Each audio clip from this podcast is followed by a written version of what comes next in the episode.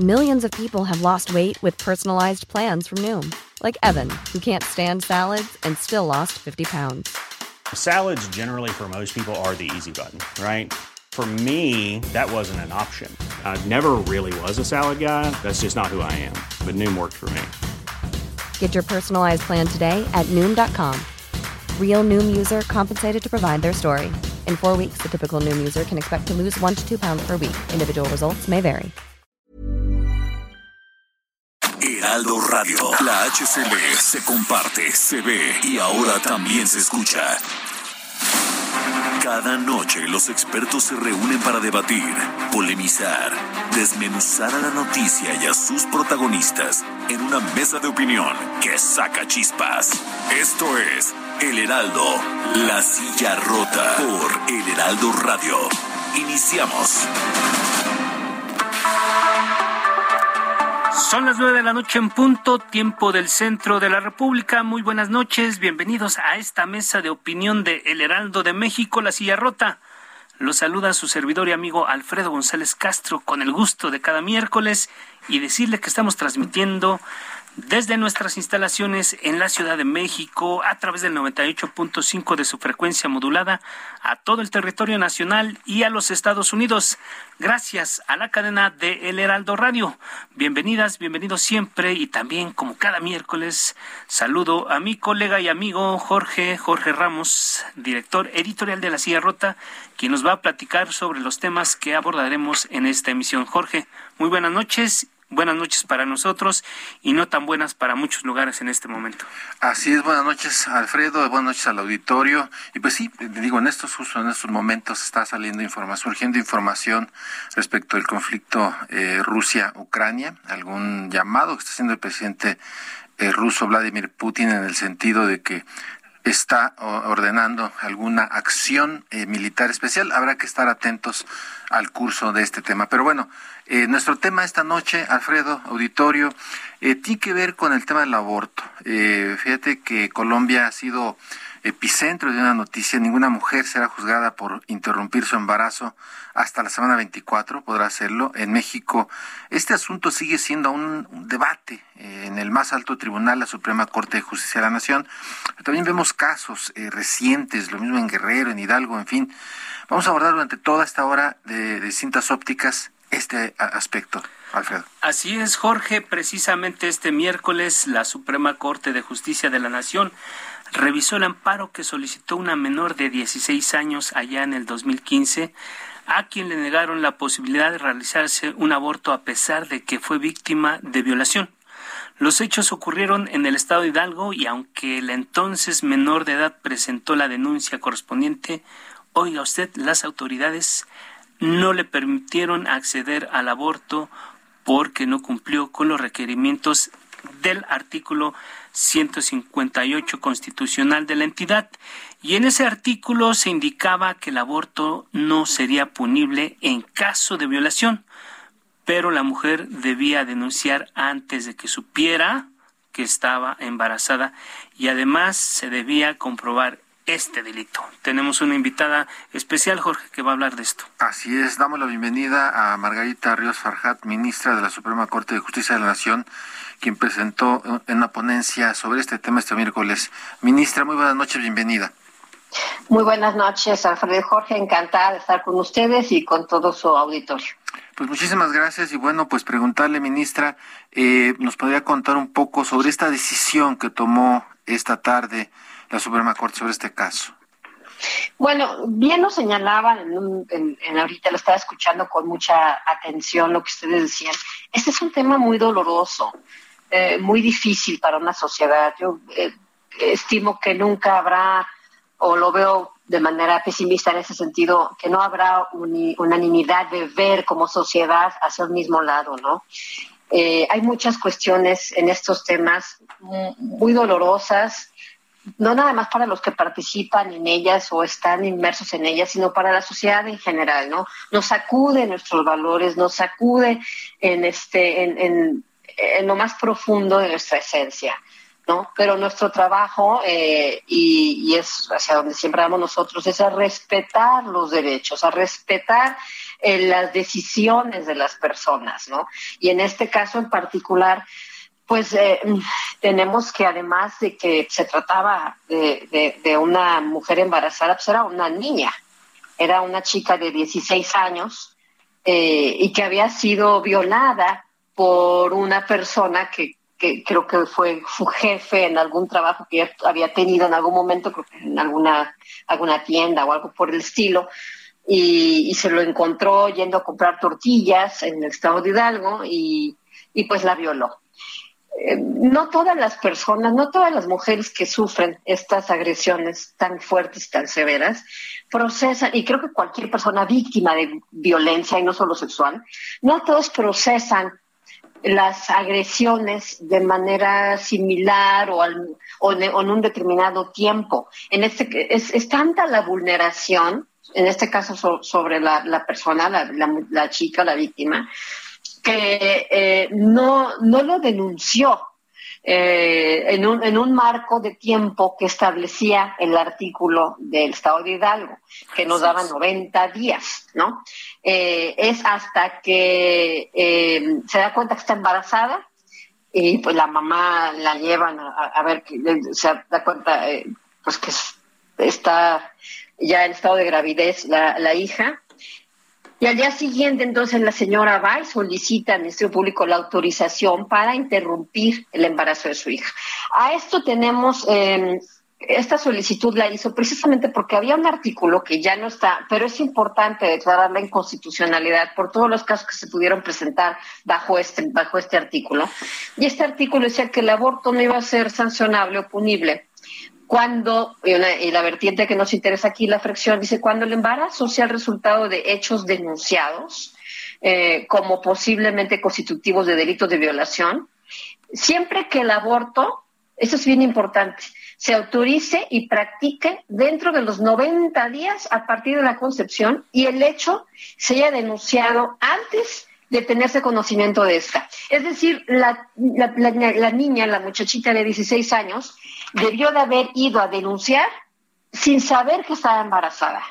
¿no? Entonces, me hace, este es un requerimiento que sí llega a ser eh, lesivo a la dignidad de, la, de la niña, que no tiene perspectiva de género, que no tiene enfoque ni perspectiva tampoco de su interés superior de la infancia, precisamente por lo que señalo, no sabemos los mecanismos emocionales de defensa de la víctima en este caso, como para decir, ah, te enteraste y vienes al día siguiente, no, lo siento, no aplica en este y el, caso. el conocimiento de la ley, yo creo que eh, los, la misma gente que se dedica a este estudio, análisis de la ley, pues tampoco conoce la ley a pie juntillas, pero más allá de eso, ese es un tema que, por supuesto, es muy, muy delicado, oh, ministra, pero sin embargo, en todo este proceso está por medio la vida de la víctima, porque eh, eh, decía usted en su ponencia que esta niña tuvo que recurrir a una clínica de la Ciudad de México con todos los riesgos que eso implica. Y pues eh, no sé si usted considera que en este proceso también estuvo en riesgo la vida de la menor. Por supuesto que sí, pero eh, además eh, está la cuestión de que en tres ocasiones, no fue una, fueron tres ocasiones donde la madre insistía que se interrumpiera el embarazo de su hija, ¿no? Que era víctima de una violación. no porque, y, y entonces fue sometida a unas pruebas de unas periciales y la perita en psicología rindió su dictamen y diciendo que no había encontrado los rasgos comunes de víctimas de violencia sexual. Entonces, estas cuestiones, primero que no la dejen este abortar. Segundo que le digan que debió de haber este como que decir, ¿qué tal si estoy embarazada? Déjame ir a denunciar. Siendo que además ella alega que como conocía a este muchacho, tenía, la tenía amenazada, había amenazado que le haría daño a la familia de ella. Estamos hablando de una niña de 16, pero aún incluso la edad no importa, es la agresión es tan fuerte, el impacto en la intromisión de la esfera íntima es tan fuerte que, que, hay que ser comprensivos de cómo reaccionamos ante las amenazas. Entonces, este artículo nos pareció notoriamente inconstitucional porque prácticamente era, estaba generando un tormento, una tortura en la, en la muchacha, al grado de, llegar, como, como señalan ustedes, de, no la dejan, bueno, como quiera, y eso es a lo que yo me referí, por ejemplo, en mi intervención en el Tribunal Pleno el pasado mes de septiembre.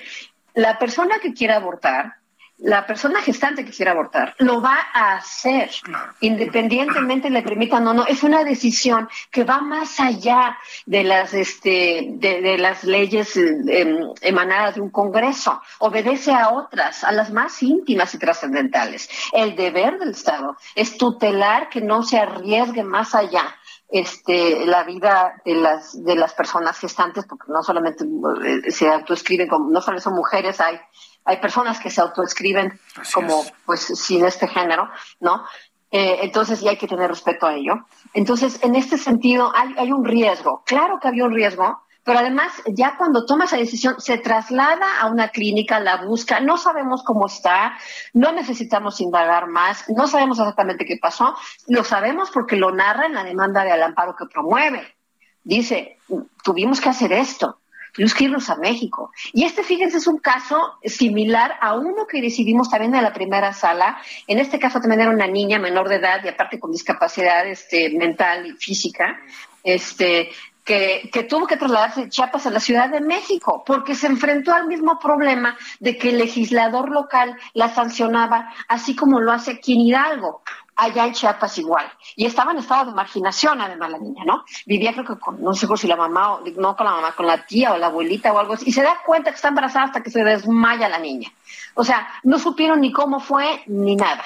Eh, este, entonces, estos traslados, ya no sabemos a dónde, eh, eh, ya en una situación en que te impidieron y este impedimento, no nada más te abusaron de ti, de la manera más miserable, perdón que utilice esta palabra, pero es perfecto español y perfectamente consciente de su uso, de la manera más miserable, eh, esta intromisión en tu vida, sino que luego además vuelves a sufrir la, eh, la rudeza de un Estado eh, que no comprende o que no tiene empatía y bueno, que ni siquiera aplica los protocolos con perspectiva de género y interés superior a la infancia, ¿no? En situaciones como estas, porque hay varios tipos y varias coyunturas en las que se presentan el aborto. Estamos hablando en este caso de violación y por eso pues, es similar al de, Chiapas. Entonces es una situación este, eh, generalizada. Ahora, el estigma de primero el abuso, segundo la negativa, eh, y reiterada aquí tres veces, y no nada más la negativa, sino para llegar a la negativa, pues las pruebas periciales que, que te hacen, ¿no? No, encontramos este, en, la persona que tenga los rasgos comunes de las víctimas de violencia sexual emocionalmente. Bueno, eso es algo también medio fuerte de escuchar para, para la persona que lo está sufriendo, ¿no? Y para sus familiares. Luego mueven su vida, trasladen, se hagan, etcétera. Eso es en el caso de las víctimas de violación. Este, pero ya en la corte establecimos, a ver, en, general, finalmente este peregrinaje lo enfrentaban pues todas las personas que querían practicarse un aborto. Eh, es decir, el Estado no son cuestiones morales aquí, la del Estado, que siempre, y lo vuelvo a decir igual como lo dije en el Tribunal Pleno, yo soy muy respetuosa de ellas muy respetuosa y comprendo este es, es un valor espiritual también, ¿no? Pero no le corresponde al Estado este, esa cuestión. El Estado debe garantizar que no haya mayor sufrimiento físico, mental, del que ya tienen las personas que están sufriendo. Entonces, en este caso, yo considero a nivel subjetivo, pues considerando todo esto, todo este entorno, que muy probablemente, eh, pues sí, hay una, la, persona tuvo que trasladarse de un estado a otro, eh, eh, con todas estas cuestiones de que les estoy señalando yo, de, estas solicitudes negadas, y además, pues, tramitar un amparo, pues, para recibir una compensación, ¿no?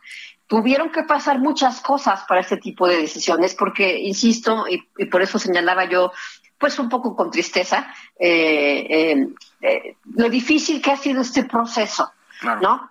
De, de, ir reconociendo estos derechos sin generar o sin provocar o sin enardecer una discusión válida, eh, moral o espiritual, que está inmersa ahí, tratar de cuidar mucho, de deslindar con mucho cuidado, pero con mucha sensibilidad también. Las personas sufren y si ya tomaron esta decisión, insisto, Es como, como cuando se enamoran o, eh, con quién van a vivir, etcétera, ¿no? Lo, van a hacer. Eh, hay cuestiones que obedecen más a una convicción muy profunda, ¿no?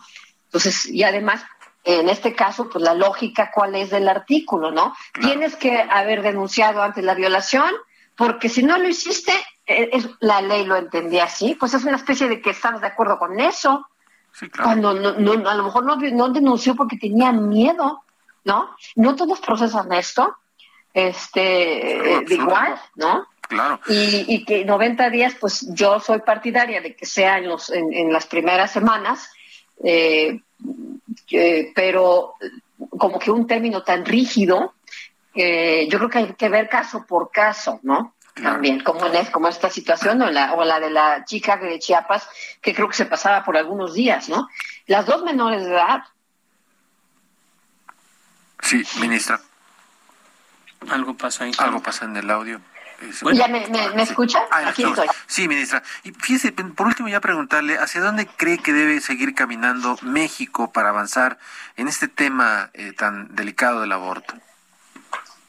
Yo creo, sinceramente, y si los digo con, con de todo corazón, creo que hay que caminar hacia la empatía, hacia, hay cosas que no nos eh, toca juzgar como seres humanos. Eh, hay que comprender situaciones, hay que comprender sufrimientos, hay que comprender decisiones y, proyectos de vida. Eh, yo creo que hacia allá tenemos que encaminarnos con la procurar la mayor armonía posible, porque no podemos hablar entonces de estándares constitucionales cuando se imponen perspectivas, ¿no? Eh, enfoques morales que respeto mucho, pero que no resuelven a lo mejor una coyuntura particular de una persona que está sufriendo. Entonces, eh, yo sí me, separo mucho, y también lo dije en aquella discusión de septiembre, de estos estigmas o de estas categorizaciones, de esta frivolización que se hace sobre las personas que consideran que necesitan interrumpir voluntariamente su embarazo. Eh, habrá razones que no podemos comprender, pero finalmente, y, y lo, lo digo con, pues, con empatía, insisto, ¿quiénes somos para juzgar las razones?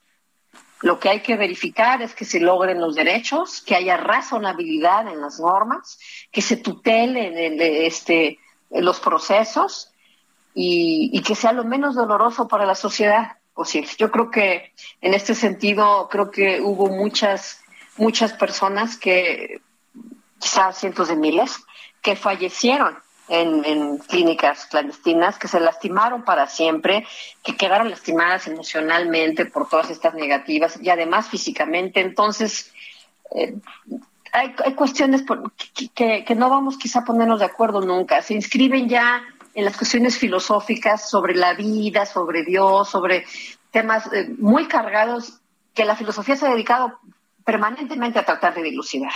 Entonces, por lo menos separemos aquí, la ley dice esto, la constitución habla de estas garantías, estos derechos de manera inmediata y se está lesionando esto, pues a mayor comprensión y mayor eh, posibilidad de ejercicio responsable de los derechos. Yo dudo que alguna persona embarazada voluntariamente eh, diga me voy a embarazar para mañana irme a, practicar. Genuinamente, genuinamente no lo no logro digerir esas esas esas ideas. Por eso yo razono de esta otra forma, porque como yo no me cuesta trabajo frivolizarlo así, como quien va a hacerse, eh, eh, perdón por la palabra, pero no, no, no recuerdo la, la, adecuada, como quien va a realizarse un piercing, ¿no? Sí, sí, sí. voy a hacer, no es, no creo que sea tan sencillo de ninguna manera. Creo que una consideración de estas te enfrenta a lo más hondo de tu vida, ¿no? Así es.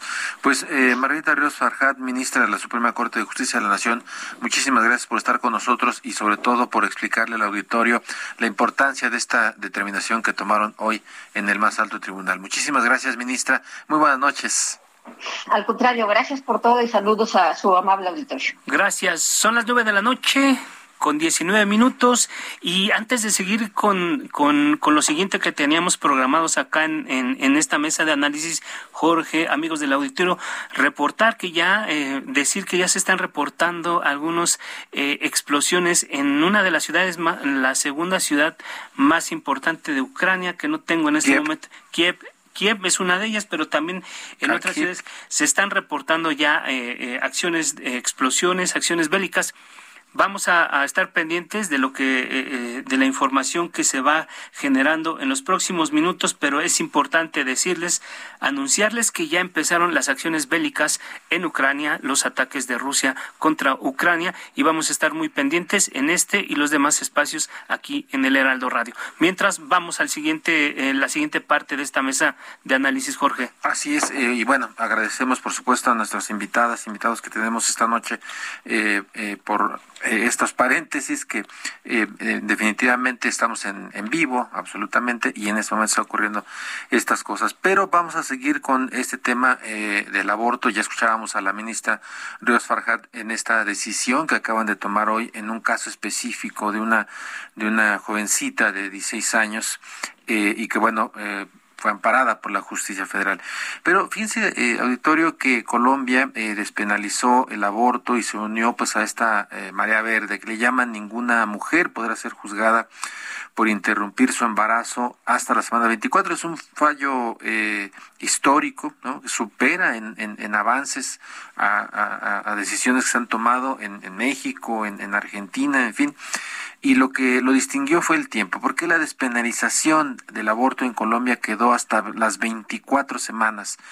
Esto es lo que respondió a Noticias Caracol Macarena Sáez, directora de Derechos Humanos de las Mujeres en Human Rights Watch el problema del tiempo eh, deja de lado el, eh, el, tema central del acceso al aborto, y es que el, acceso a la interrupción voluntaria del embarazo tiene que ser efectiva y tiene que ser oportuna, y eso depende del contexto de cada país, ¿no? Entonces, en países donde el acceso a la salud de las mujeres es rápido, eh, donde las mujeres que viven en la ruralidad, por ejemplo, pueden acceder a salud, tienen educación de salud reproductiva oportuna, sin duda que tiempos un poco más tempranos podrían ser eh, tan efectivos como unos tiempos un poco más largos.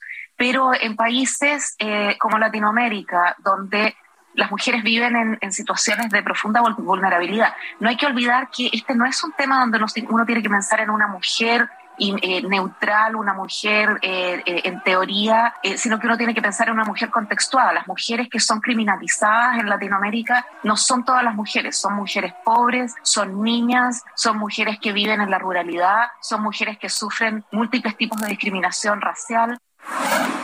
Y bueno, este, este fallo se suma a los avances que ha habido en México después de la despenalización del aborto en septiembre de 2021 y en Argentina a finales del 2020. Sin embargo, en México hay un, aún aspectos que reforzar, como es el caso de Guerrero, donde una niña indígena no pudo acceder al aborto.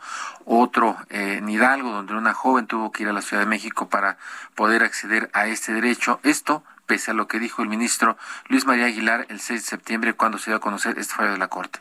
Eh, creo que este Tribunal Constitucional hoy concluye dando un paso histórico en la protección de los derechos y libertades de las mujeres y de las personas con capacidad de gestar en México. Paso histórico que repercute de manera directa en sus vidas. Nunca más una mujer ni una persona con capacidad de gestar deberá ser juzgada penalmente. Hoy se destierra la amenaza de prisión y el estigma que presas sobre las personas que deciden libremente interrumpir su embarazo. Ahí está, eh, Jorge, amigos del auditorio, lo que en su momento decían también otra voz allá en la Corte, pero es importante, eh, eh, ya decías tú, en septiembre del año pasado México dio un paso hacia la despenalización del aborto, pero hay temas pendientes principalmente en los estados. Para hablar de este tema, vamos a dar la bienvenida a Rebeca Ramos, directora de Gire, y también a Angie de la Rosa Palafox, ella es vocera de Red Define Guerrero. vamos a empezar con ellas con una pregunta porque se nos está acabando el primer bloque, eh, Jorge. Así y, es. Y este, bueno, arrancamos. De... Arrancamos. Rebeca Ramos, directora de GIRE. ¿En dónde estamos parados actualmente? Bueno, hola, muy muy buenas noches. Pues en México eh, lo que lo que tenemos es una es una regulación que depende de cada estado. Por el tipo de estado federal que somos dependemos de, de cada código penal de, de los estados. Entonces tenemos casos como el de Ciudad de México Oaxaca Hidalgo Veracruz Colima y Baja California en donde el aborto voluntario se permite durante las primeras 12 semanas de la gestación y en el resto de los países esta misma conducta es perseguida penalmente, es decir, es considerada como un delito y además a nivel nacional tenemos que en la ley se permite eh, el acceso al aborto, por ejemplo, en todo el país cuando el embarazo ha sido producto de una violación sexual Rebeca, y sin embargo... eh, Rebeca, va, vamos a tener que hacer un, un, corte, perdón, este ya nos llega la, la, la, la, el corte en, este, en estos segunditos, pero vamos a regresar, eh, vamos a un corte y regresamos. Perfecto. No le cambie. No le cambie.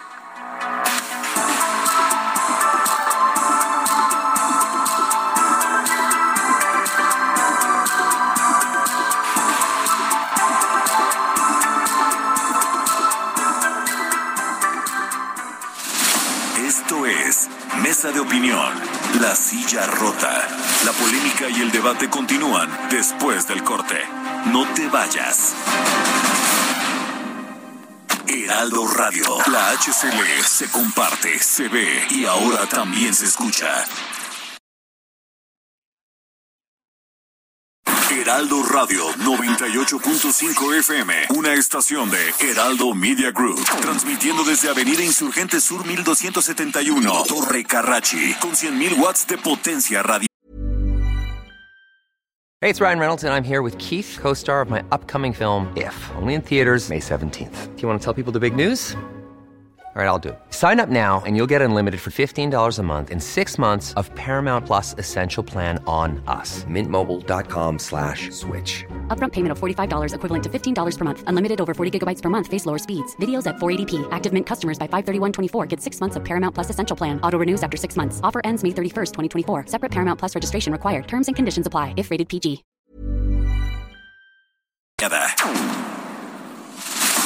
El Heraldo, La Silla Rota, Mesa de Análisis e Investigación, con Alfredo González Castro y Jorge Ramos. Regresamos.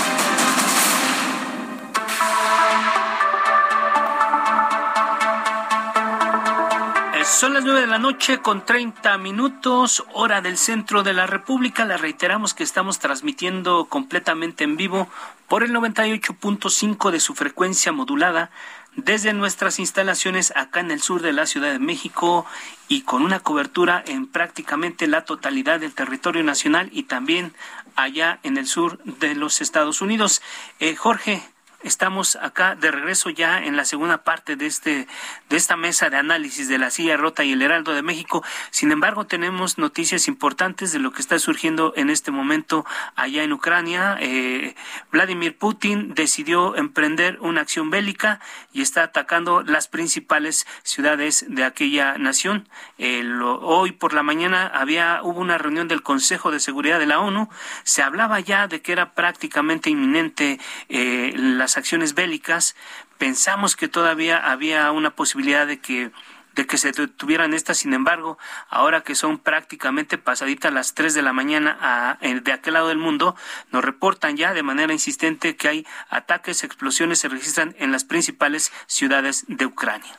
Así es, así están las cosas por allá y curiosamente eh, justo inician las hostilidades por parte del gobierno ruso en el momento en que está empezando a sesionar el Consejo de Seguridad eh, de la ONU allá en, Estados Unidos. Así que, pues así, así las cosas. En fin, regresamos. Eh, hace rato cortamos súbitamente a, a, Rebeca Ramos, directora de Gire, que nos estaba justamente dando su, su, punto de vista para poner en contexto de en qué estamos parados en, en, en México en el tema del aborto. Eh, estamos viendo casos eh, terribles en, en, varias entidades de la República. Justamente vamos a la ministra eh, Ríos Farjat al inicio explicándonos algo que decidió hoy la Corte y eh, te interrumpimos, eh, Rebeca Ramos. Adelante.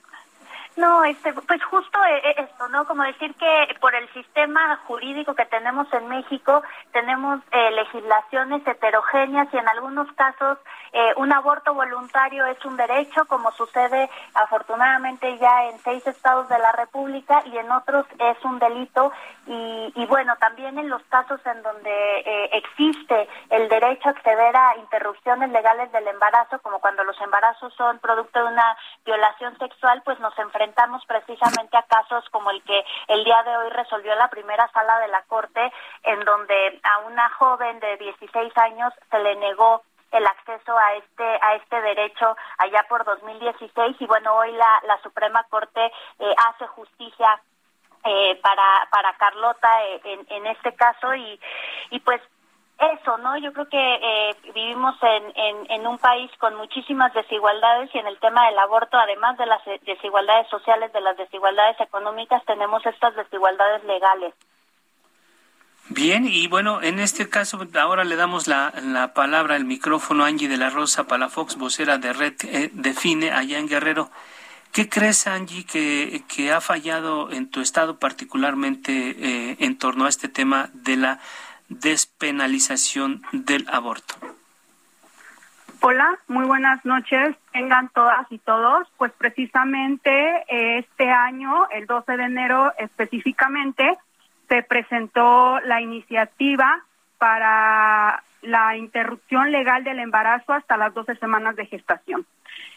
Sin duda alguna, las fallas que han existido han sido diversas, empezando porque en el estado de Guerrero no se encuentra homologada la norma oficial mexicana 046 y las mujeres que son víctimas de violencia sexual, específicamente de una violación sexual, y acuden a la interrupción legal del embarazo, pues son eh, inmediatamente revictimizadas. Se les exige que vayan ante la agencia del Ministerio Público a presentar la denuncia y posteriormente regresen para que se les pueda hacer la interrupción del embarazo. Y, y ahorita, en este momento, la semana pasada, eh, nos encontramos con un caso terrible como lo hay una infinidad y lo que hoy resolvió también la Suprema Corte de Justicia de la Nación, eh, la semana pasada una niña de nueve años, una niña MEPA, una niña eh, de estos pueblos originarios, pues fue víctima de violencia sexual, de abuso sexual, y eh, pues como producto de esta violación, pues quedó embarazada y ella acudió al Hospital General en Chilpancingo Guerrero y le niegan el acceso a interrumpir su embarazo. Se le obligó eh, a seguir con esto, o sea, le dijeron incluso en la agencia del Ministerio Público en el hospital que siguiera con su embarazo, que se le iba a apoyar. Afortunadamente hubo difusión del caso para que pudiéramos, pues, las organizaciones, eh, autoridades, darle el acompañamiento y el asesoramiento para que se pudiera interrumpir eh, el embarazo. Se interrumpió pero precisamente en el estado de Guerrero ha habido una violación histórica a los derechos humanos de las mujeres partiendo por las niñas que viven en la región montaña de Guerrero, donde las niñas pues por usos y costumbres se les obliga a casarse y además de que muchas son víctimas de, violación y se les obliga a continuar con estos embarazos no deseados. Y yo creo que en este año precisamente eh, el Congreso del Estado eh, presenta esta iniciativa, pero hasta este momento ya van a transcurrir dos meses donde todavía ni siquiera se discute en la Comisión de Justicia. Entonces, ha habido una violación eminente a los derechos humanos de las mujeres guerrerenses y no hemos podido avanzar para garantizar sus derechos sexuales y reproductivos y la libertad plena para decidir. Mm, mira, eso es, algo terrible. Eh, y, bueno, eh, yo preguntaría a, Rebeca Ramos, directora de Gire. Eh, ¿Cuáles son los temas pendientes que tenemos en México en materia de aborto? Pues yo creo que en primer lugar, eh, por lo menos homologar la, la legislación, eh, como Angie ya lo comentaba, no, no es solamente en términos de, de la despenalización, sino en términos del acceso a las causales eh, legales, por ejemplo, eh, la causal eh, violación, quitar todos estos obstáculos, ya sean administrativos, ya, ya sean legales, para que se pueda acceder efectivamente a, a este derecho eh, cumplir con lo que ya ha señalado la Suprema Corte de Justicia en el caso de hoy, pero también eh, ya lo había dicho la Corte en, en la discusión de septiembre en términos del plazo para el acceso al aborto por violación, que no debe existir un plazo. En el caso de Chiapas, se resolvió el año pasado también la, la primera sala, y, y por lo menos tener este este piso mínimo en donde todas las mujeres y personas con capacidad de gestar tengamos la posibilidad de acceder a servicios de aborto legal, seguro y gratuito y una vez homologado esto yo creo que pues hay que ver también la tendencia que ya se ha marcado en la región, ¿no? El fallo del día de ayer en Colombia eleva el estándar de protección en términos de, del plazo para el acceso al aborto voluntario. Incluso estamos un poquito por debajo de lo que ya se aprobó en Argentina en 2020 en términos del de, aborto voluntario y ahí o sea creo que hay que hay que reformar las leyes hay que cumplir con lo que ha señalado la Suprema Corte de, de Justicia en términos de el acceso efectivo a estos servicios de salud que hay que recordarlo son servicios esenciales de salud. Claro, ¿qué tan lejos estamos de, de, de, de este fallo eh, histórico de Colombia. Y, y te, te, lo pregunto, Rebeca, y después se lo voy a preguntar a Angie de la Rosa, eh, ¿cómo, ¿cómo, lo están viendo? Pero ¿qué tan lejos estamos de llegar a esto? ¿Qué tanto la sociedad mexicana está dispuesta a dar un paso eh, como el de Colombia? Bueno, yo creo que en este caso, en el de Colombia, eh, eh, el, la, la corte, el, la corte constitucional cumplió con su con su deber, a pesar de que la demanda era para eliminar el, el delito de aborto por completo. Ellos eh, avanzaron un poco, no, no, no vieron eh, un fallo en donde se penalizara por completo, marcaron un plazo que es bastante eh, amplio de, de 24 eh, semanas. Yo creo que en términos judiciales, eh, la Suprema Corte de Justicia de la Nación Mexicana ha demostrado su compromiso con el ejercicio de los derechos humanos y en específico con los derechos reproductivos. Hay que recordar que las, las resoluciones, las últimas resoluciones que hemos tenido, esta del día de hoy en sala, fue por los cinco ministros que integran la primera sala votaron a favor de este de este caso. En el caso de, de la acción de inconstitucionalidad de Coahuila fue por unanimidad también con los diez ministros eh, y ministras presentes. Entonces, en términos eh, de, del poder judicial, yo creo que estamos cerca en términos sociales, eh, pues en, en, Colombia y en México, eh, las organizaciones de la sociedad civil, las activistas, las feministas, estamos trabajando todos los días para lograr una despenalización social de, del aborto, para quitar el estigma ahí hemos avanzado muchísimo en los últimos años. Yo creo que la Marea Verde ha sido un movimiento social fundamental en términos de poner el tema en la agenda, de poner los argumentos, de, de escuchar a, las mujeres y a las personas con capacidad de gestar. Sin lugar a dudas, vivimos en una sociedad que también tiene aún grupos muy conservadores, yo creo que vamos por, por buen camino. Sin lugar a dudas es un tema eh, complejo, pero pero creo que, que vamos eh, por buen camino y tarde que temprano vamos a lograr que, que el aborto deje el aborto voluntario deje de ser considerado como un delito y se regule como lo que es un servicio de salud Claro, no, pues ahí está. Eh, muchísimas gracias. Y antes de pasar con Añi de la Rosa, Alfredo, hay más actualizaciones, perdón, respecto a lo que está ocurriendo en Ucrania, ¿verdad? Así es, de última hora reacciona el presidente de los Estados Unidos, Joe Biden, ante la operación militar de, de Rusia en Ucrania y dice que las oraciones están con el pueblo de Ucrania esta noche mientras sufre un ataque no provocado e injustificado por parte de, de Rusia de Vladimir Putin y dice que solo Rusia es responsable de la muerte y destrucción que traerá este ataque.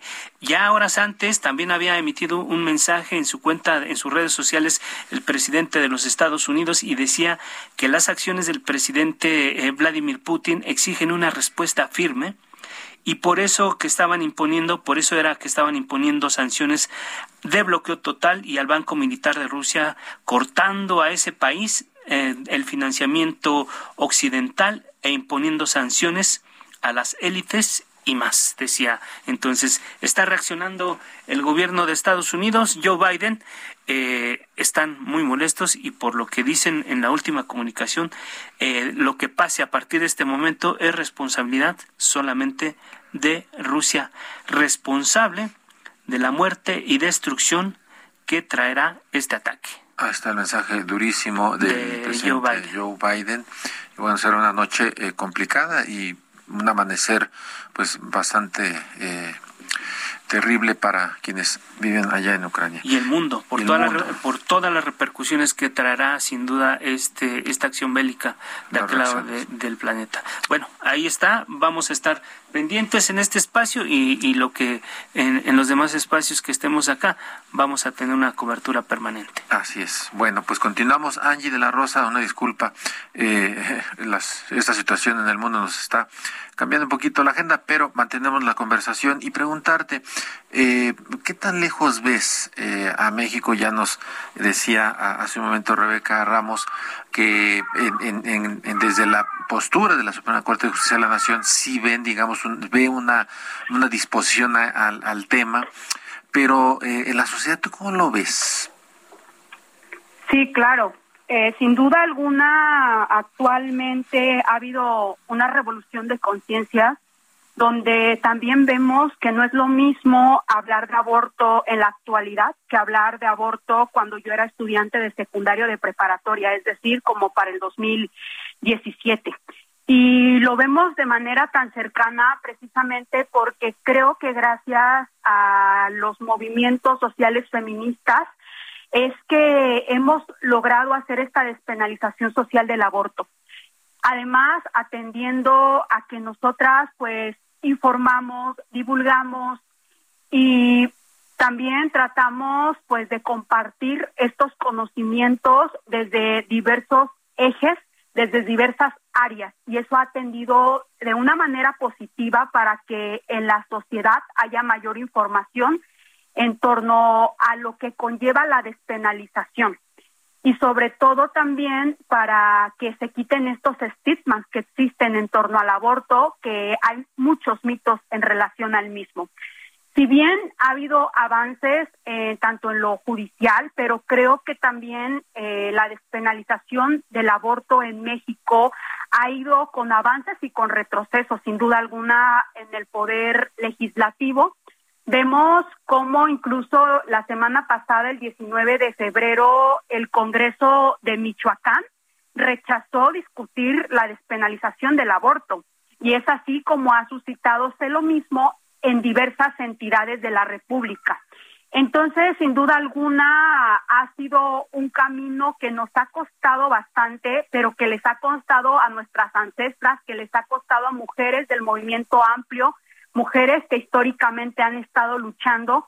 Y sin duda alguna no es nada sencillo, es muy complejo incluso abordar eh, este tema, pero también vemos cómo ya podemos verlo desde otra vertiente y la vertiente desde la desinformación que puede existir. Entonces también algo muy importante que quiero mencionar, que las mujeres jóvenes eh, en este cambio intergeneracional pues han tenido un papel muy importante. Antes llevar un pañuelo verde a la escuela era algo que no veíamos y ahora cómo nos vamos posicionando políticamente en estos espacios públicos y de esta manera se va visualizando y también se va creando una conciencia donde podamos tener acceso a esta información y cambiar eh, toda esta información que existe en torno a la despenalización. Entonces, eh, esta marea verde, pues nadie la detiene, eh, va a, seguir avanzando. Son pasos pequeños, pero muy significativos, muy importantes,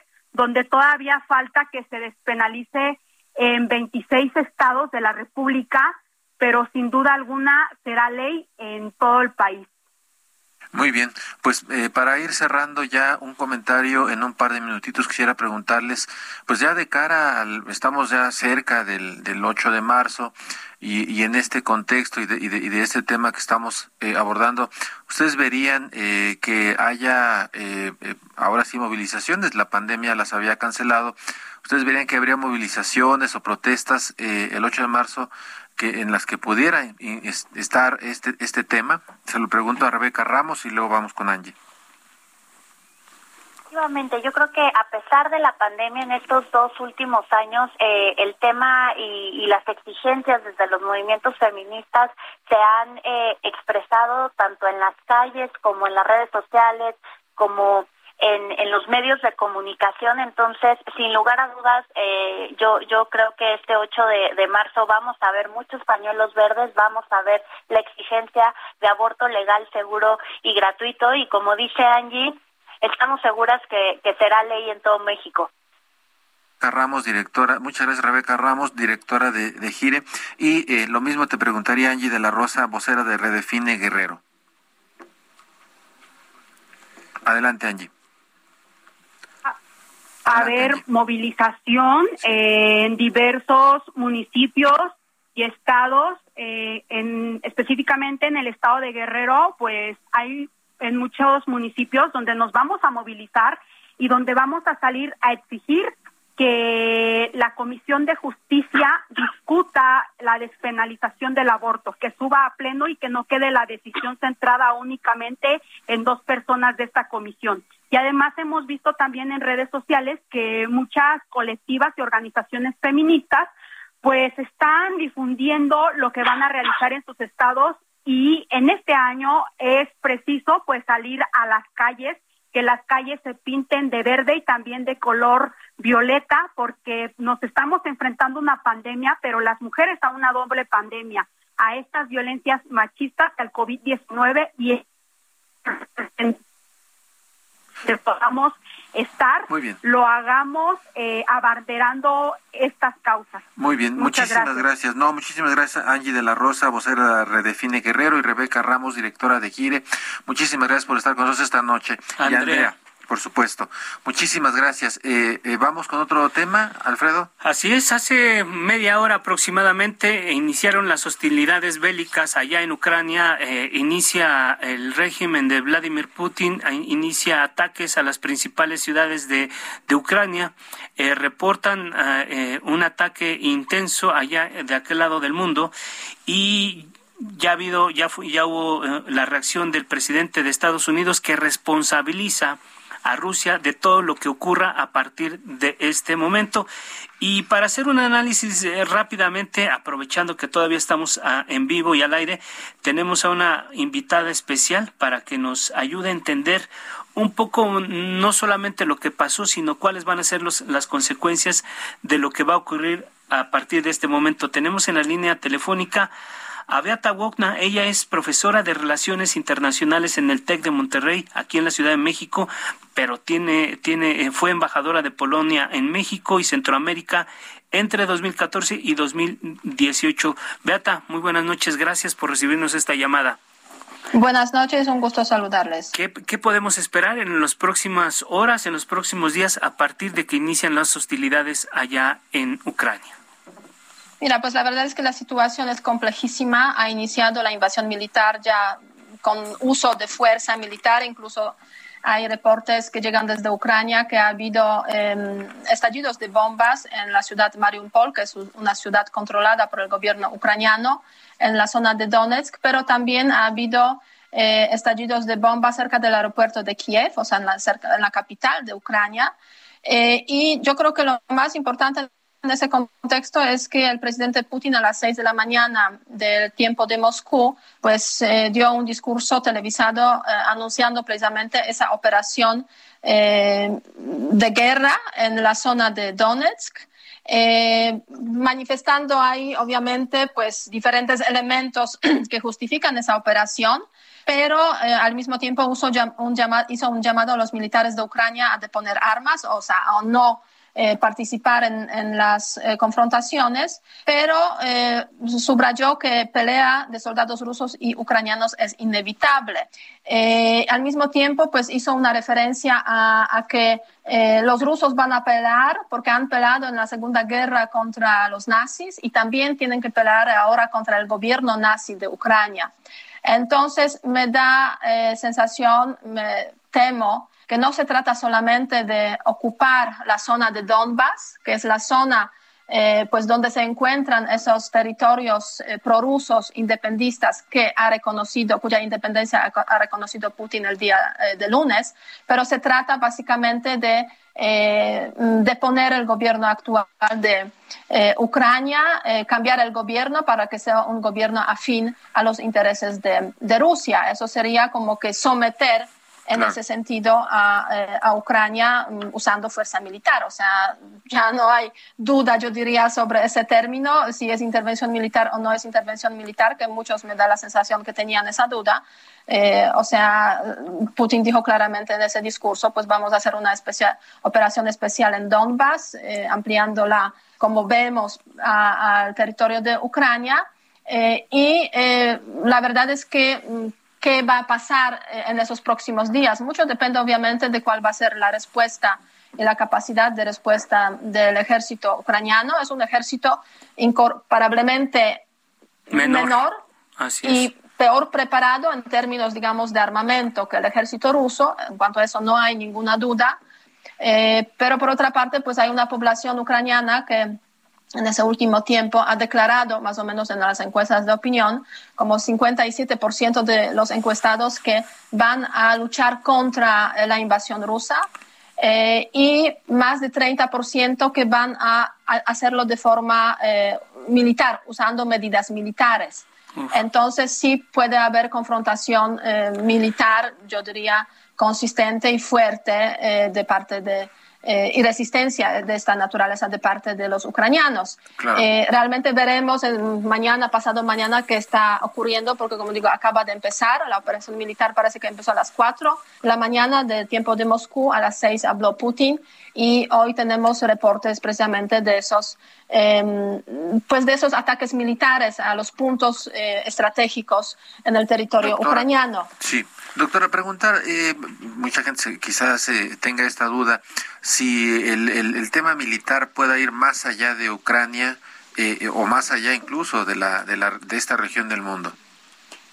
Mira, sí, sí, los países que son vecinos, Polonia, Hungría, Eslovaquia, Rumanía, vecinos de Ucrania, son al mismo tiempo miembros de la Alianza Atlántica, van a ser extremadamente cuidadosos para que esa situación no se salga del control, no se salga del territorio ucraniano. ¿no? De hecho, pues han anunciado desde el comienzo que no va a haber intervención de las Fuerzas Armadas de la OTAN y de los Estados Unidos en territorio ucraniano, incluso si Rusia ataque. Entonces, o sea, yo diría que no si ocurre eso, estaríamos frente a una guerra en Europa y ya sabemos que las dos guerras que empezaron en Europa no tuvieron buen fin. Entonces, yo creo que todos son muy conscientes de eso. Muchas gracias. Muy bien. Muchas gracias. Muchas gracias. Pues ahí está, eh, una, un comentario muy certero de alguien que conoce perfectamente cómo están las cosas allá. Llegamos al final de este espacio y no nos queda más que despedirnos y estar pendientes, invitar a todos que nos sigan en el Heraldo Radio en todas las frecuencias para estar. La polémica por hoy ha terminado. Te espera el próximo jueves para que, junto con los expertos, analicemos la noticia y a sus protagonistas. Esto fue El Heraldo, la silla rota, por El Heraldo Radio, con la H que sí suena. Hasta entonces. Heraldo Radio 98.5 FM, una estación de Heraldo Media Group, transmitiendo desde Avenida Insurgente Sur 1271, Torre Carrachi, con 100.000 watts de potencia radiada.